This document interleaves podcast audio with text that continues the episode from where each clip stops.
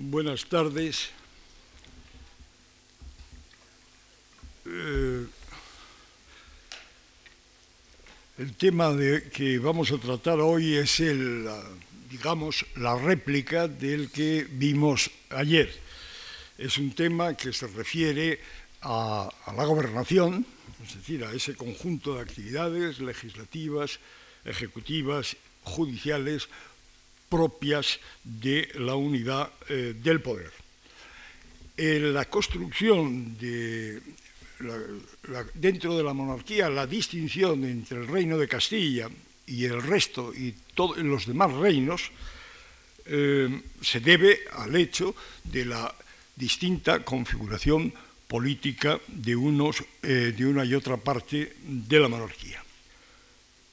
En el momento inicial de constituirse la monarquía, la monarquía de España, Fernando II eh, se encuentra en Castilla y se encuentra con un problema, se encuentra con un problema político evidente que es eh, eh, cómo cumplir con sus funciones de gobierno en los reinos de la corona de Aragón eh, vimos al tratar de la corte de la monarquía cómo se dotó, eh, cómo creó un consejo, un consejo de Aragón que eh, en la corte, sin ser, sin ser enteramente semejante, es decir, que recuerda que tiene elementos, que comparte elementos y decisiones con la, con el Consejo, como semejantes al Consejo de Castilla, pero distinto en en, otros, en otras partes de su actividad.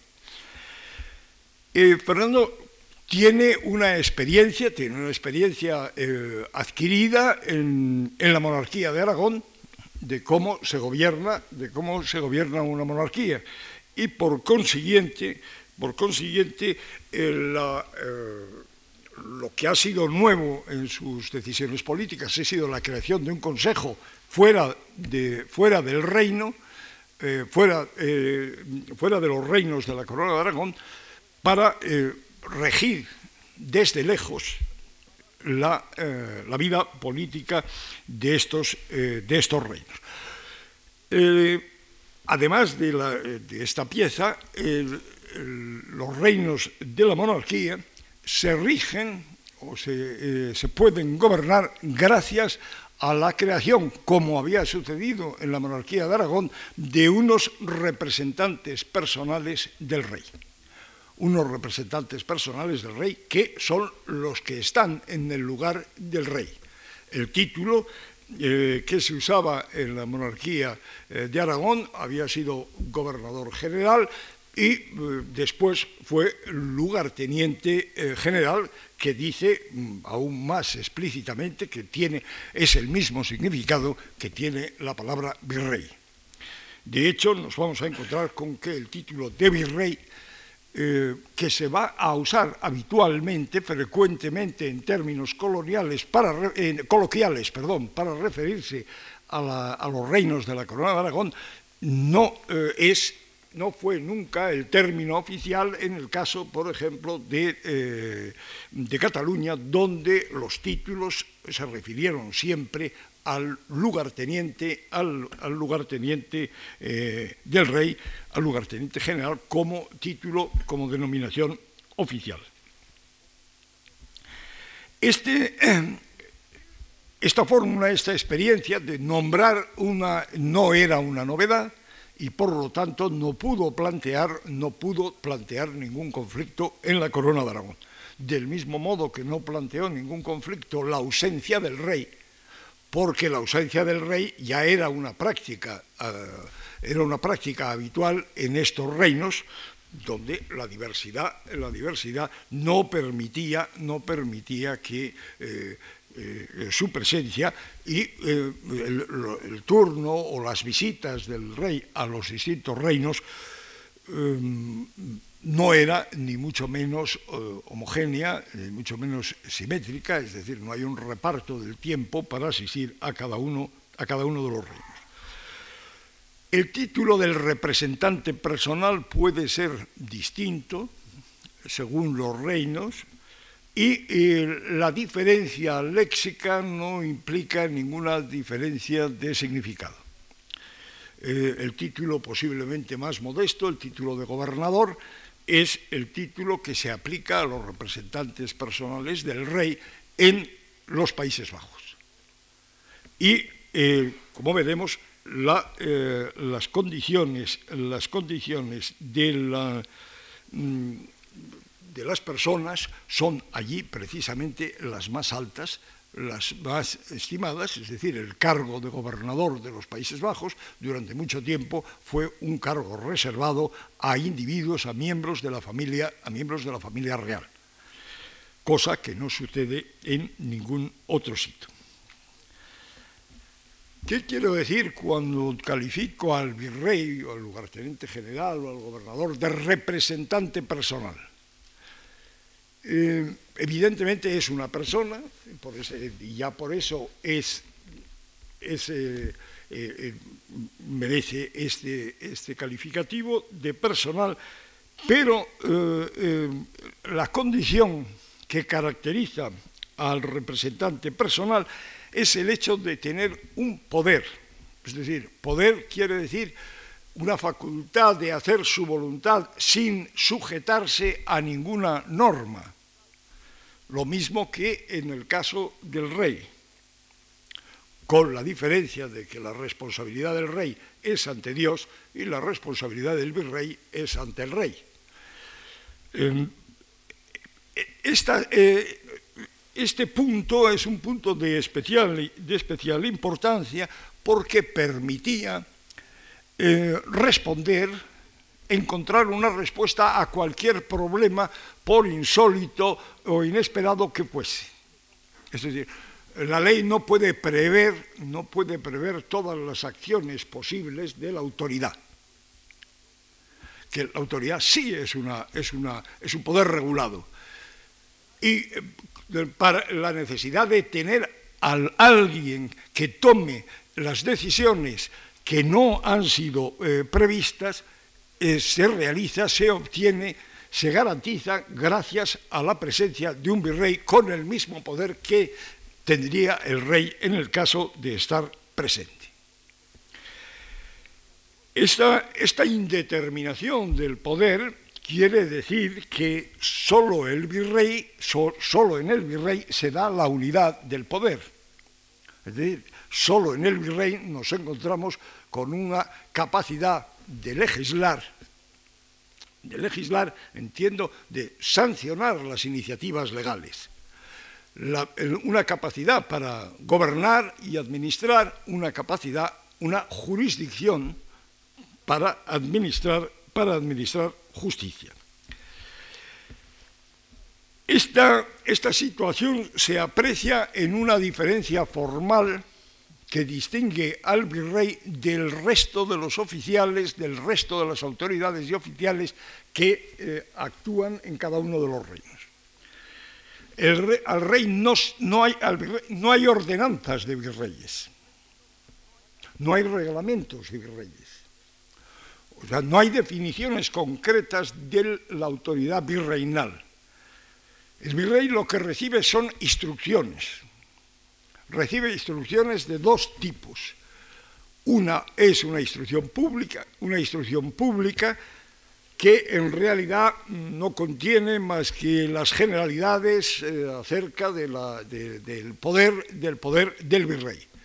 Hasta tal punto es así que eh, eh, encontramos que las instrucciones públicas dirigidas enviadas a los virreyes, que se leen públicamente, por eso son públicas, que se leen públicamente en el momento de tomar posesión, eh, son literalmente, eh, responden a un modelo literal. Es decir, se repiten una y otra vez el mismo texto, se produce el mismo texto sin ninguna variante recibe además un segundo tipo de instrucciones que son las instrucciones particulares, desdichadamente, o la instrucción secreta.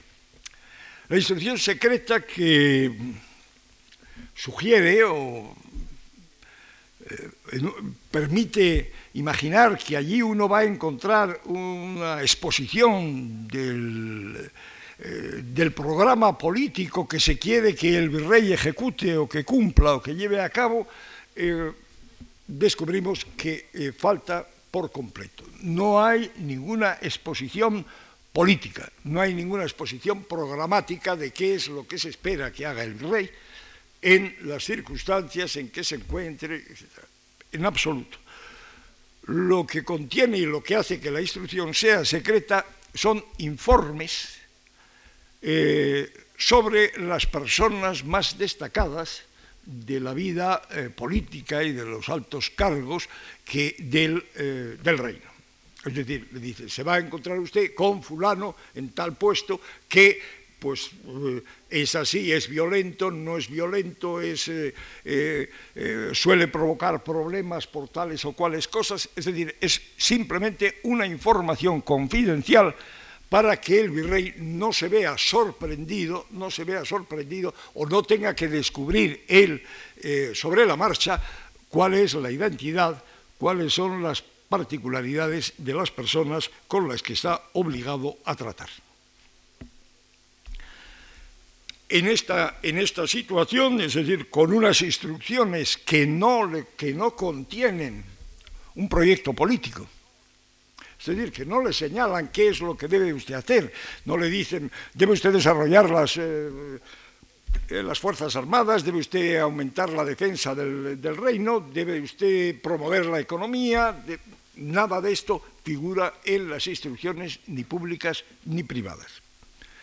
Eh, la, idea la idea del desarrollo como un como una forma de gobernar, es decir, es preciso desarrollarse, crecer, crecer económicamente, eh, superar mm, los niveles de, rentas, todos este, este, tipo de planteamientos son totalmente ajenos a, esta época y por lo tanto no se piensa que eh, las cosas, se, se, quiere cambiar las cosas.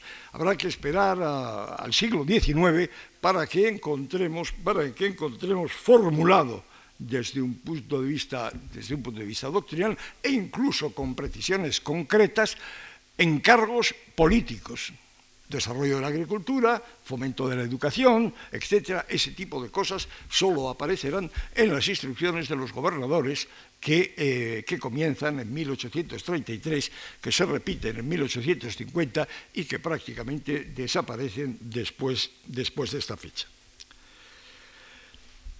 El poder virreinal es un poder ilimitado.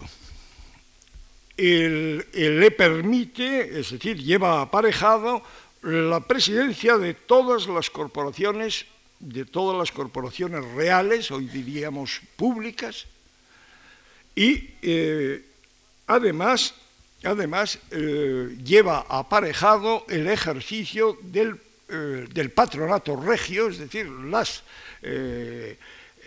las responsabilidades que tiene eh, la corona sobre una serie de, corporaciones eh, asistenciales o eclesiásticas, de las cuales el rey es el patrono, mm, son ejercidas por el virrey y pertenecen a ese innominado poder virreinal.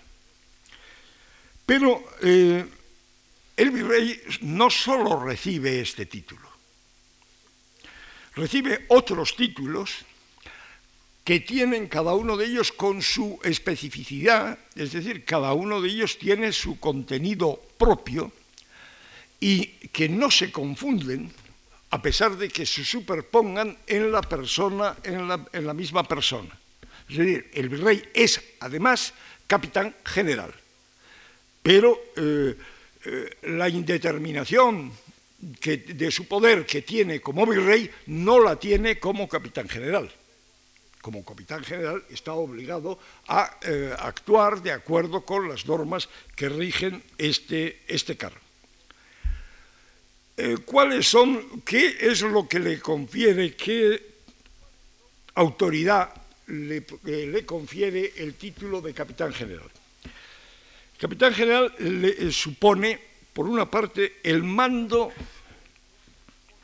de eh, las tropas estables que hay en el virreinato, concretamente el mando de las guarniciones, que son eh, tropas permanentes, eh, por supuesto el mando de su guardia, que, es una, que no está en un, castillo, pero que, aunque el mando de su guardia sea delegado por, por el virrey, pero en cambio el virrey no tiene, no tiene respecto a los ejércitos eh, de operaciones, a los ejércitos que transitan por el reino, no tiene el mando de estos ejércitos. Eh, frente a estos ejércitos, eh, estos, ejércitos tienen sus propios comandantes y la posición del virrey ante ellos es simplemente la de proporcionarles una asistencia logística, es decir, colaborar a sus movimientos, satisfacer sus necesidades, pero no en, modo alguno puede distraerlos de su misión para que cumplan una misión militar dentro del reino. Esto es absolutamente inimaginable, cualesquiera que sean los el rango de las personas implicadas. Por supuesto, una de las cosas más frecuentes es encontrar conflictos entre el capitán general y el comandante militar. Pero mm, estos conflictos eh, proceden siempre de una eh, mala interpretación o de una ambición de uno u otro de estos actores. Un punto capital, aparte de, cuidarse de los alojamientos y, de la, eh, de la alimentación de un ejército en tránsito, un punto capital que tiene una atribución específica que tiene el capitán general y como capitán general es la jurisdicción militar. La jurisdicción militar es una jurisdicción especial. Es una jurisdicción especial que segrega, que separa de la jurisdicción ordinaria una serie determinada de asuntos. Estos asuntos son fundamentalmente de dos clases. Son, en primer lugar, todos los, eh, todos los pleitos, todos los procesos que se planteen entre los militares.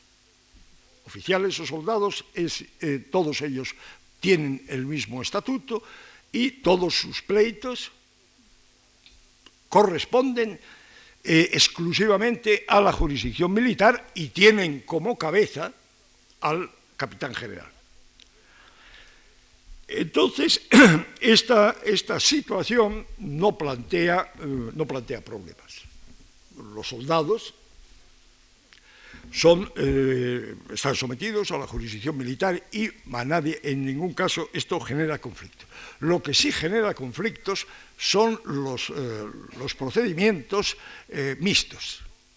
Es decir, lo que ocurre cuando hay una relación, hay un conflicto o hay una muerte entre, entre soldados y civiles, entre militares y civiles.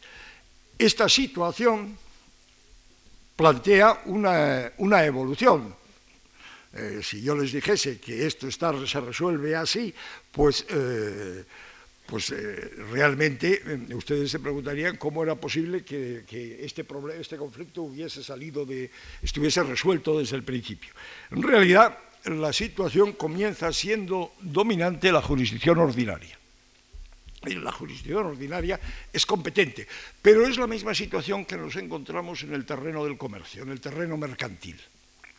Un pleito entre comerciantes se va a dirimir por una jurisdicción mercantil, por una jurisdicción de comerciantes. Y va a, a dirimirse en una jurisdicción mercantil porque la jurisdicción mercantil es mucho más rápida, es mucho más rápida, que la jurisdicción ordinaria y porque los comerciantes tienen que abandonar el lugar para continuar sus negocios. Y de hecho los comerciantes no estaban dispuestos a acudir a aquellos lugares donde no se les reconocía una jurisdicción mercantil porque era una aventura, era una aventura en la cual lo más fácil es que se quedasen sin sus bienes, sin, si, no se si no perdían además su libertad o su vida. Pues esta es la misma situación. Inicialmente la jurisdicción ordinaria es competente, pero la jurisdicción ordinaria tiene un inconveniente. es también aquí la lentitud.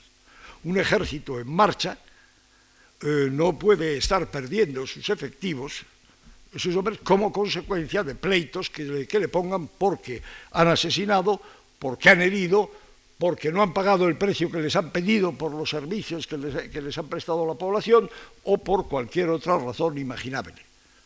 En, esta situación se crea una jurisdicción, es donde se crea la jurisdicción militar, que atrae en mayor o en menor medida, según lugares y según épocas, eh, las causas. Tenemos fórmulas lo común es que las jurisdicciones mixtas acaben en manos de la jurisdicción militar del capitán general, pero hay casos como concretamente eh, las Vascongadas, eh, donde existe, por lo menos en Guipúzcoa, donde existe una llamada eh, jurisdicción mixta, una jurisdicción mixta de militar y civil, pero con la, con la rapidez necesaria y eh, eh, jurisdicción mixta que tampoco es seguro que sobreviviese hasta el final, eh, hasta el final de la, historia que nosotros contemplamos, es decir, hasta la Revolución Liberal.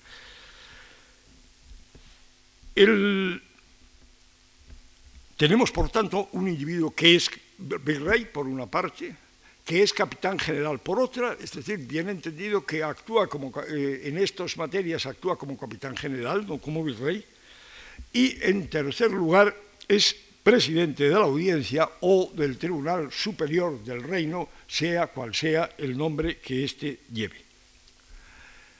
En este punto eh, se, plantea, se plantea un problema, un problema capital que eh, hace referencia a la jurisdicción, al ejercicio de la jurisdicción en los tribunales.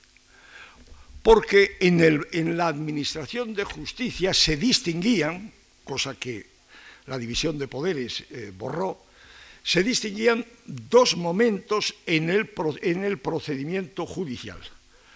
Un primer momento en el cual eh, los letrados del tribunal tomaban en consideración las circunstancias del caso y, eh, producían la sentencia que consideraban conveniente para el caso en cuestión,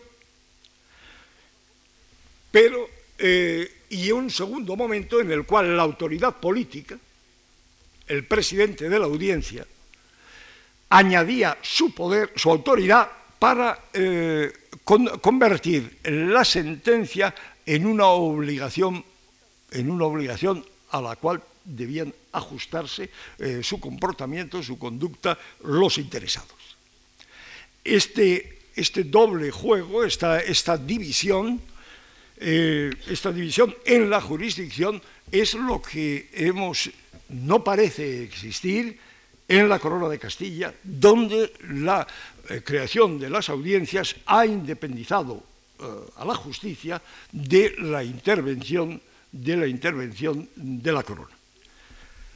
Esto no sucede en el, resto de los reinos, donde el representante del rey tiene, conserva esta, eh, esta facultad, con limitaciones, con instrucciones. En las instrucciones se le dice, eh, tratará usted de una manera exquisita a los miembros de los tribunales. Eh, eh, aceptará usted la, sentencia que le propongan. Pero después de decirle que aceptará la sentencia que le propongan, siempre viene a continuación un añadido que dice, salvo que encuentre usted que es una sentencia eh, en la cual esté absolutamente en desacuerdo, en cuyo caso se negará usted a firmarla y me comunicará, comunicará a la corona la razón por la cual ha negado usted eh, la sanción, el refrendo a, a, la sentencia. Esta es la situación, esta es la situación en la cual se encuentra el virrey como presidente de la audiencia.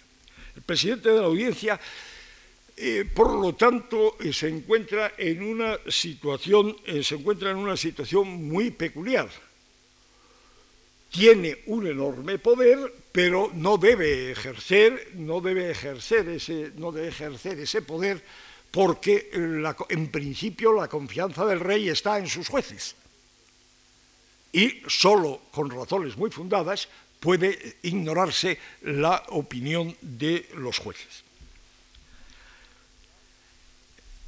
Un problema de los... Eh, que bueno, la falta de una de las necesarias biografías, eh, posiblemente, y la, falta de estudios eh, acerca de las figuras de los virreyes desde el punto de vista constitucional, no desde el punto de vista político. Es decir, hay muchas biografías de virreyes que describen lo que el virrey ha hecho durante su mandato. Hay eh, pocas que describan cómo y por qué ha hecho las cosas que ha hecho. Es decir, no ha habido, no hay un análisis desde la perspectiva constitucional de la actuación de un virrey. La primera, eh, el primer elemento a tener en cuenta, que creo que es muy importante, es que eh, los servidores, los, eh, los, representantes, las autoridades, los oficiales eh, del rey son los tres niveles, son los tres niveles de las personas, de los que actúan en la gobernación, en la gobernación de los reinos, son individuos que siguen una carrera, una carrera personal, una carrera, diríamos hoy, o política o administrativa. No son individuos que aparecen de la noche a la mañana en un reino como virreyes y que dos, tres años después desaparecen y se retiran, desaparecen de la historia. Eh, si el día que se haga eh, la, biografía de toda la nómina o de gran parte de la nómina de los, de los virreyes eh, de los presidentes de las audiencias eh, eh, que, han actuado en los siglos de los Austrias, nos encontraremos, podremos ver muy fácilmente que se trata de individuos que se han puesto al servicio de la corona y que hacen, siguen una carrera a lo largo de su vida. Una carrera a lo largo de su vida cuyo remate es evidentemente un consejo, un consejo en la corte.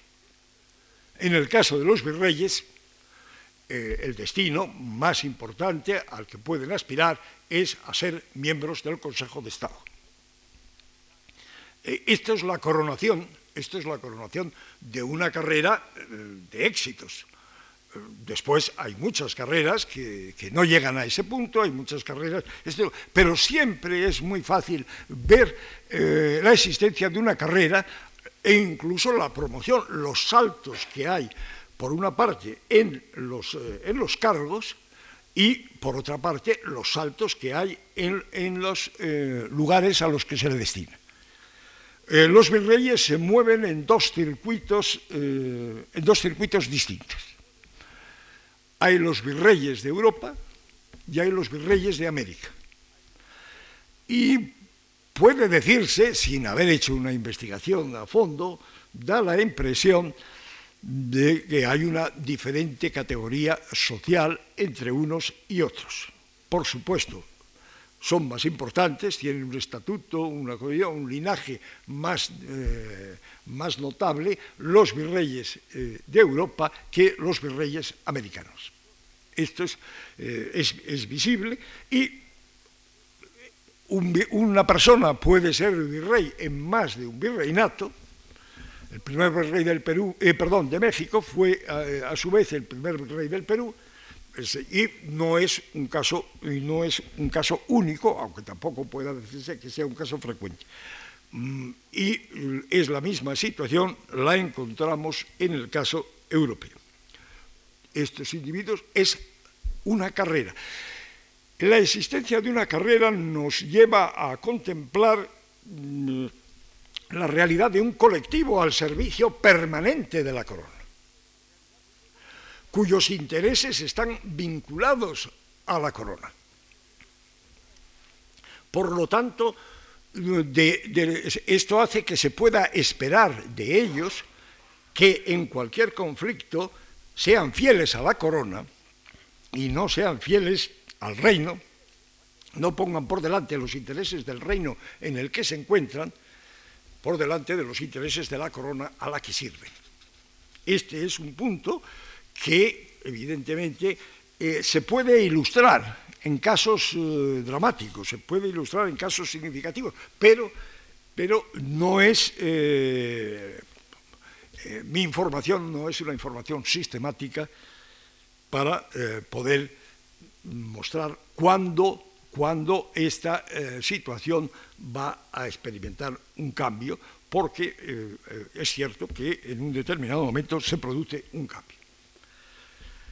Bien, en todos los reinos, salvo en Castilla, donde, porque, donde está el rey, hay un virrey o equivalente.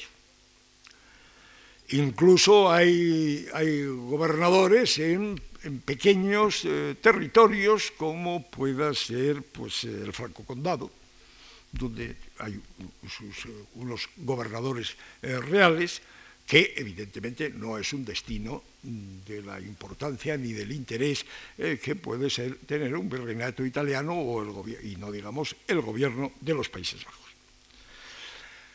El problema del el segundo elemento que encontramos en todos los reinos, porque la gobernación de los reinos es una gobernación uniforme, es decir, no es una, gobernación homogénea, no es una gobernación distinta para cada, para cada lugar, es la existencia de un órgano que habitualmente, pero no tampoco siempre, hace las funciones de eh, un tribunal y de un consejo hace las funciones de Tribunal Superior del Reino y las funciones de Consejo del Virrey. Entonces, el virrey está en la misma situación en la que está el virrey, tiene la misma necesidad de actuar con consejo y, eh, por lo tanto, se le dota de una institución de este, eh, de este servicio. Eh, en tanto, el Consejo Real en Castilla es un órgano de gobernación, es un, órgano para la gobernación del reino, en el resto de los, reinos esta denominación u otras equivalentes se refieren a una, a una eh, fórmula, a un consejo político, a un consejo político que es además un tribunal. El, es característico que en esa institución se concentren estas dos funciones.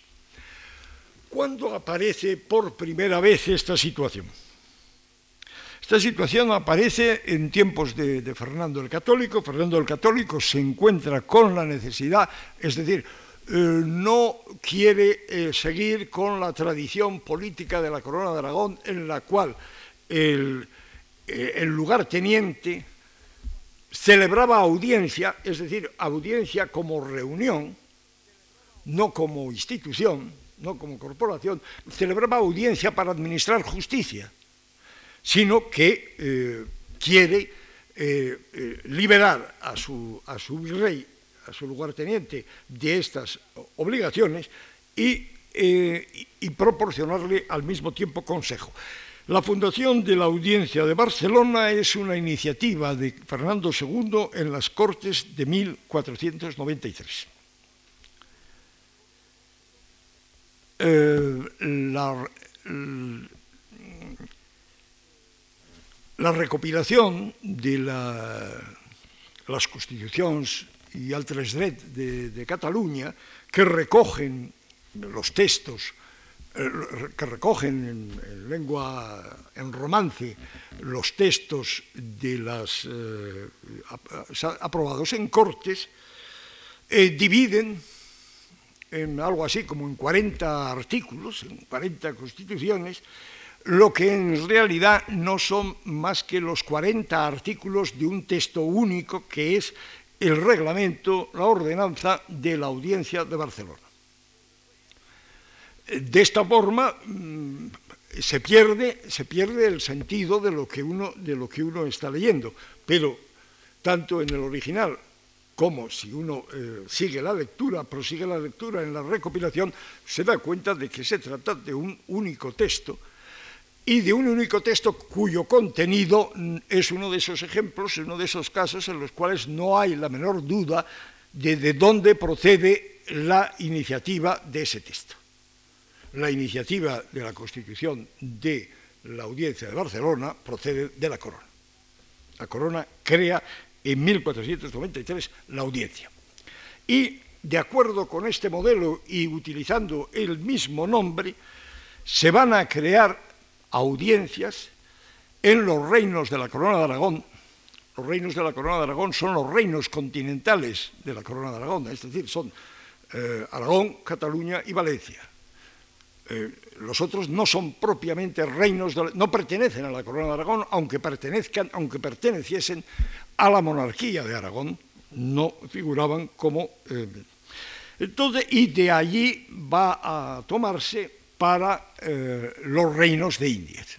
Entonces encontramos que en una gran parte de la monarquía los reinos están organizados sobre la combinación de un virrey y una audiencia, o incluso de un gobernador, eh, presidente y una audiencia. No siempre eh, hay más audiencias que virreyes y por lo tanto donde no hay eh, virreyes el gobernador, que es un cargo, es, es, un título de segundo, de segundo rango en las Indias, hace las veces, es decir, ocupa la presidencia de la audiencia.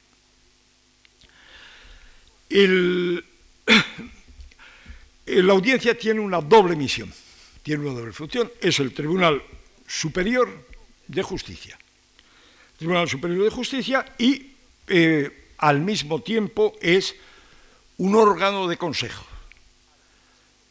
Bueno, eh, cuando penetremos más exactamente en el funcionamiento de las audiencias, podremos precisar eh, cuál es el desarrollo, cuál es de la actuación, pero podemos adelantar, podemos adelantar que todo hace, todo lo que se conoce induce a pensar que hay una sesión semanal en la cual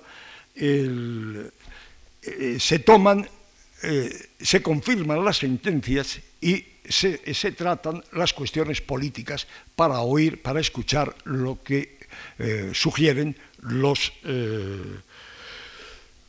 los ministros de la audiencia.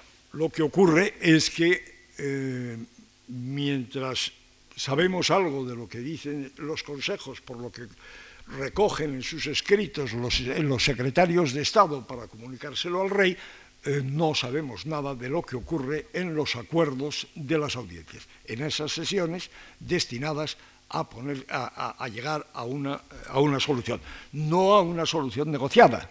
No es que el, el virrey tenga que, no hay ninguna votación decisiva para determinar qué es lo que se va a hacer.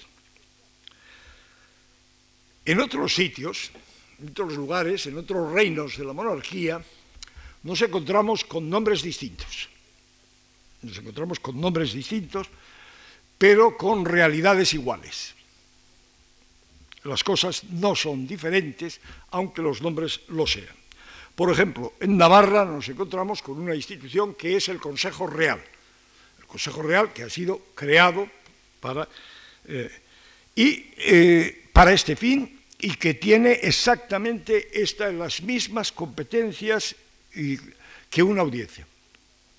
Y por esta razón el Consejo Real de Navarra no está en la Corte, sino que está en Pamplona. Esta, esta, esta explicación resuelve si es cierta, resuelve un problema de simetría, es un problema de cómo un consejo eh, fuera eh, de la Corte, que es lo que se explica por esta situación, porque el nombre es mayor que la, eh, que la cosa. En Italia nos encontramos con nombres específicos para, estos, para este tipo de instituciones. En Sicilia nos encontramos con el Sacro Regio Consiglio, en Nápoles el Consiglio Colaterale, En Milán nos encontramos con un nombre más exótico, más eh, en principio que induce más a la confusión, que es el Senado.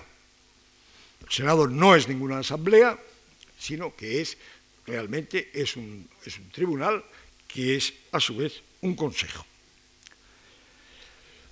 Donde hay mm, los Países Bajos han tenido una evolución política mucho más compleja, mucho más larga, mucho más rica en la, en la Edad Media, de tal forma que cuando se incorpora a la monarquía con eh, Felipe II,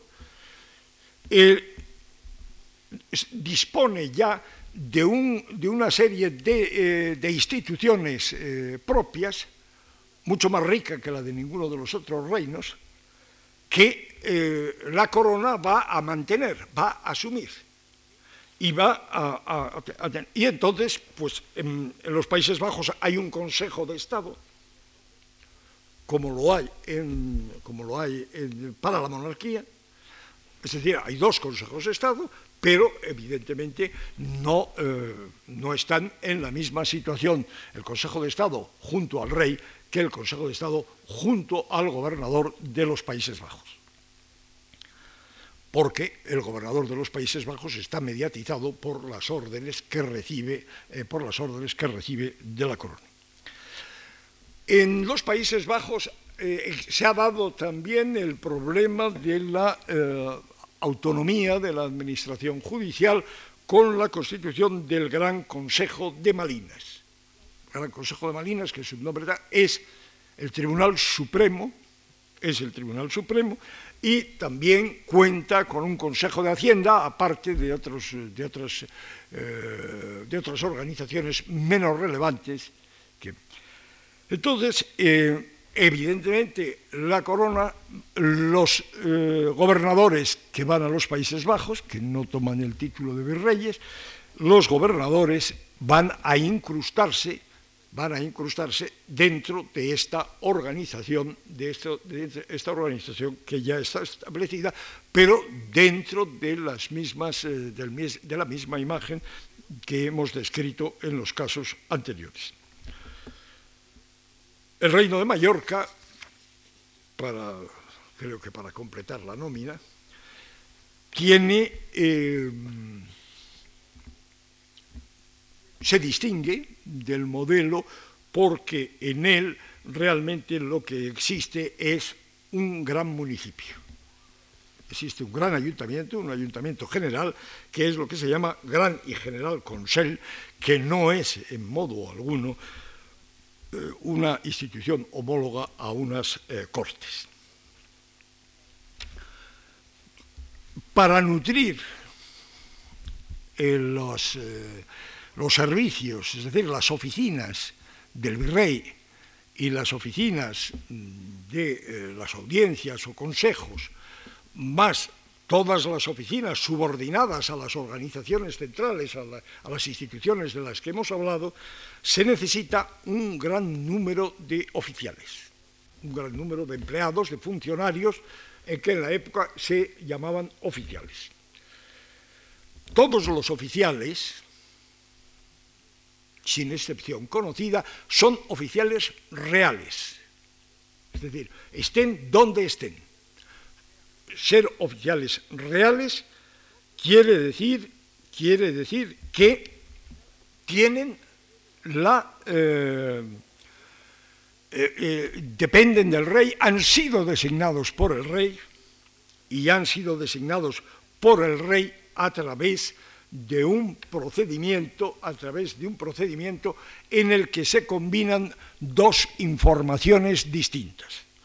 Por una parte hay una información de las cámaras de los consejos, de los consejos territoriales, la Cámara de Castilla, pero también los otros consejos pueden reunirse en Cámara sin llegar a tener una organización separada y distinta, pueden reunirse en Cámara cuando lo que van a hacer es proponer al rey una terna de nombres para ocupar un cargo. Pero además de oír eh, eh, la información eh, o las preferencias del, Consejo, el, el, rey oye las preferencias del virrey. Tanto uno como otro le comunican, le comunican ternas, le someten ternas, que, de forma que en realidad el rey puede elegir entre tres y seis nombres, bueno, puede elegir, puede nombrar al que quiera, esté uno no en la tierra, por supuesto, pero normalmente se mueve entre los nombres, que no, pueden coincidir y entonces solo puede elegir entre tres, o pueden ser enteramente distintos y entonces puede elegir entre, entre seis. El problema eh, de, los oficiales reales, un problema que se plantea, es el problema de la naturaleza. Es decir, una reivindicación de los reinos es que los oficiales sean naturales. El, problema, de la, el problema de la naturaleza eh, va a dar lugar a toda una serie de situaciones y a una evolución progresiva y a una evolución progresiva hacia el reconocimiento de la naturaleza de los, eh, de los oficiales. Pero durante mucho tiempo el rey va a tener una, eh, una facultad, va a tener una, una, posibilidad que es la de hacer natural a cualquier, a cualquier persona que lo estime oportuno. Es decir, cuando nombra a un extranjero para un cargo en el reino, le dice, mm, señor, eh, dice, bien, entonces hago natural porque está en, eh, hago natural a esta, eh, a esta persona. El problema de la naturaleza nos plantea otro problema, un problema muy delicado que yo no he resuelto, pero que soy consciente del problema, pero no de la, de la solución. Es evidente que el rey no tiene naturaleza. Nadie le va a decir al rey que no es natural del reino. Eh, esto obviamente no se planteó nunca mientras sí se planteó contra eh, la presencia de, de, personas eh, para, ocupando oficiales eh, sobre la naturaleza.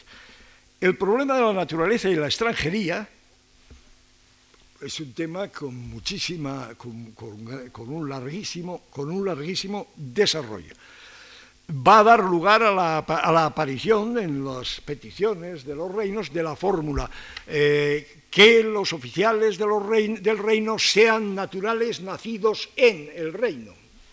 Con lo cual, realmente lo que hacen es mm, elevar al cuadrado mm, la, condición inicial. Pero un problema no resuelto. ¿Cuál es la naturaleza de los nobles? Una pregunta pendiente de solución. Evidentemente el noble que no ha nacido y que no tiene estados en el, reino es un extranjero. Sobre esto no hay, eh, no hay ninguna duda. Pero ¿qué sucede cuando un noble no nacido es un gran señor, es decir, tiene estados eh, y títulos en el reino? Mi hipótesis es que la naturaleza se extiende más allá del nacimiento al, eh, digamos, al patrimonio, no solamente al patrimonio, porque los estados suelen suponer jurisdicción, eh, son señoríos, señoríos jurisdiccionales en los cuales el, noble no natural, sin embargo, está, eh, tiene todas las, facultades de un señor jurisdiccional. En esta situación tampoco creo habría que, haber reunido una muestra, que eh, los nobles pudiesen ser rechazados. Hay un fenómeno de matrimonio nobiliarios que es bien sabido, que hace que un gran número de estados eh, de la corona de Aragón acaben en manos de títulos de la corona de Castilla. Eh, sería bueno encontrar un ejemplo en que eh, se le prohibiese a alguno de estos títulos ejercer alguna función por su condición, alegando su condición de extranjero.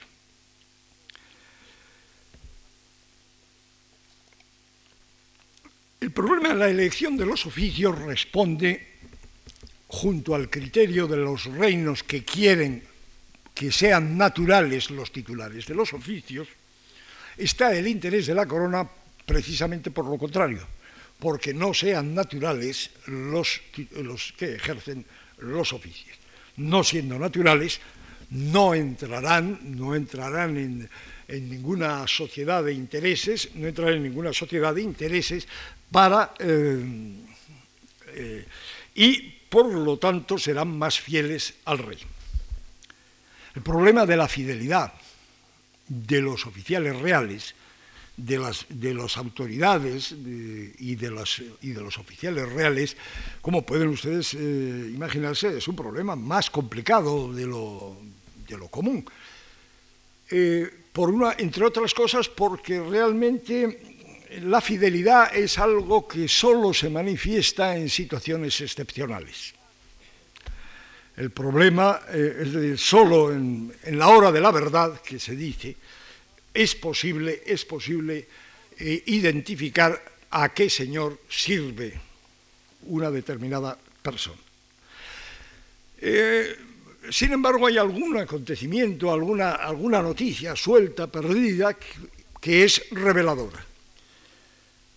Cuando se organiza el movimiento de los segadores en en Barcelona, un movimiento perfectamente articulado y perfectamente dirigido en todo su, desarrollo, carece por completo de la menor espontaneidad, nos encontramos que una de las misiones de los segadores es intimidar, intimidar a los ministros de la audiencia. Esta esta es su misión y esto es lo que hicieron. Los ministros de la audiencia huyeron, los ministros de la audiencia naturales, huyeron de la violencia, huyeron del movimiento, es decir, no se identificaron en absoluto, sino que huyeron para asegurar, para asegurar su vida. Una vida que seguramente, bueno, le había costado el mismo movimiento, le había costado la vida al virrey, era lógico que los, eh, que los ministros eh, pudiesen pensar que el control del, movimiento no era tan preciso como lo pienso yo, pero vamos, eh, sus, motivos, sus motivos tenían. Pero este es un hecho. Los ministros han sido, se les ha querido intimidar porque los ministros son fieles, aparecen, aunque catalanes, aparecen como fieles a la corona. En estos reinos, para concluir, nos, eh, nos, encontramos con que existe, además de todo el aparato de poder de la corona, es decir, virrey, audiencia, oficiales reales, eh, es decir, todos los eh, mandos militares, oficinas de hacienda, etcétera, etcétera, es decir, hay toda una larga plantilla, existe un problema específico, por la existencia, por lo menos durante cierto tiempo, de una representación del reino, la existencia de algún tipo de asamblea más o menos representativa que eh, se conoce, que lleva el nombre de Cortes eh, en los reinos eh, de la monarquía, en España, que lleva el nombre de parlamentos en, en Italia, que se llaman eh, estados generales en los Países Bajos y que no existen en América. Estas cortes eh, son nominalmente convocadas por el virrey. Ha habido un empeño por regularizar la celebración de cortes, un empeño infructuoso, la corona nunca ha aceptado eh, esta obligación y, de hecho, el virrey convoca las cortes, pero tampoco el virrey tiene la facultad de convocar las cortes. El virrey convoca las cortes cuando recibe del Consejo Territorial correspondiente o de la Cámara de Castilla, recibe eh, la orden, digamos, de, eh, celebrar, de celebrar eh, las cortes que, que, corresponden. Entonces, las cortes de los reinos se celebran de formas distintas.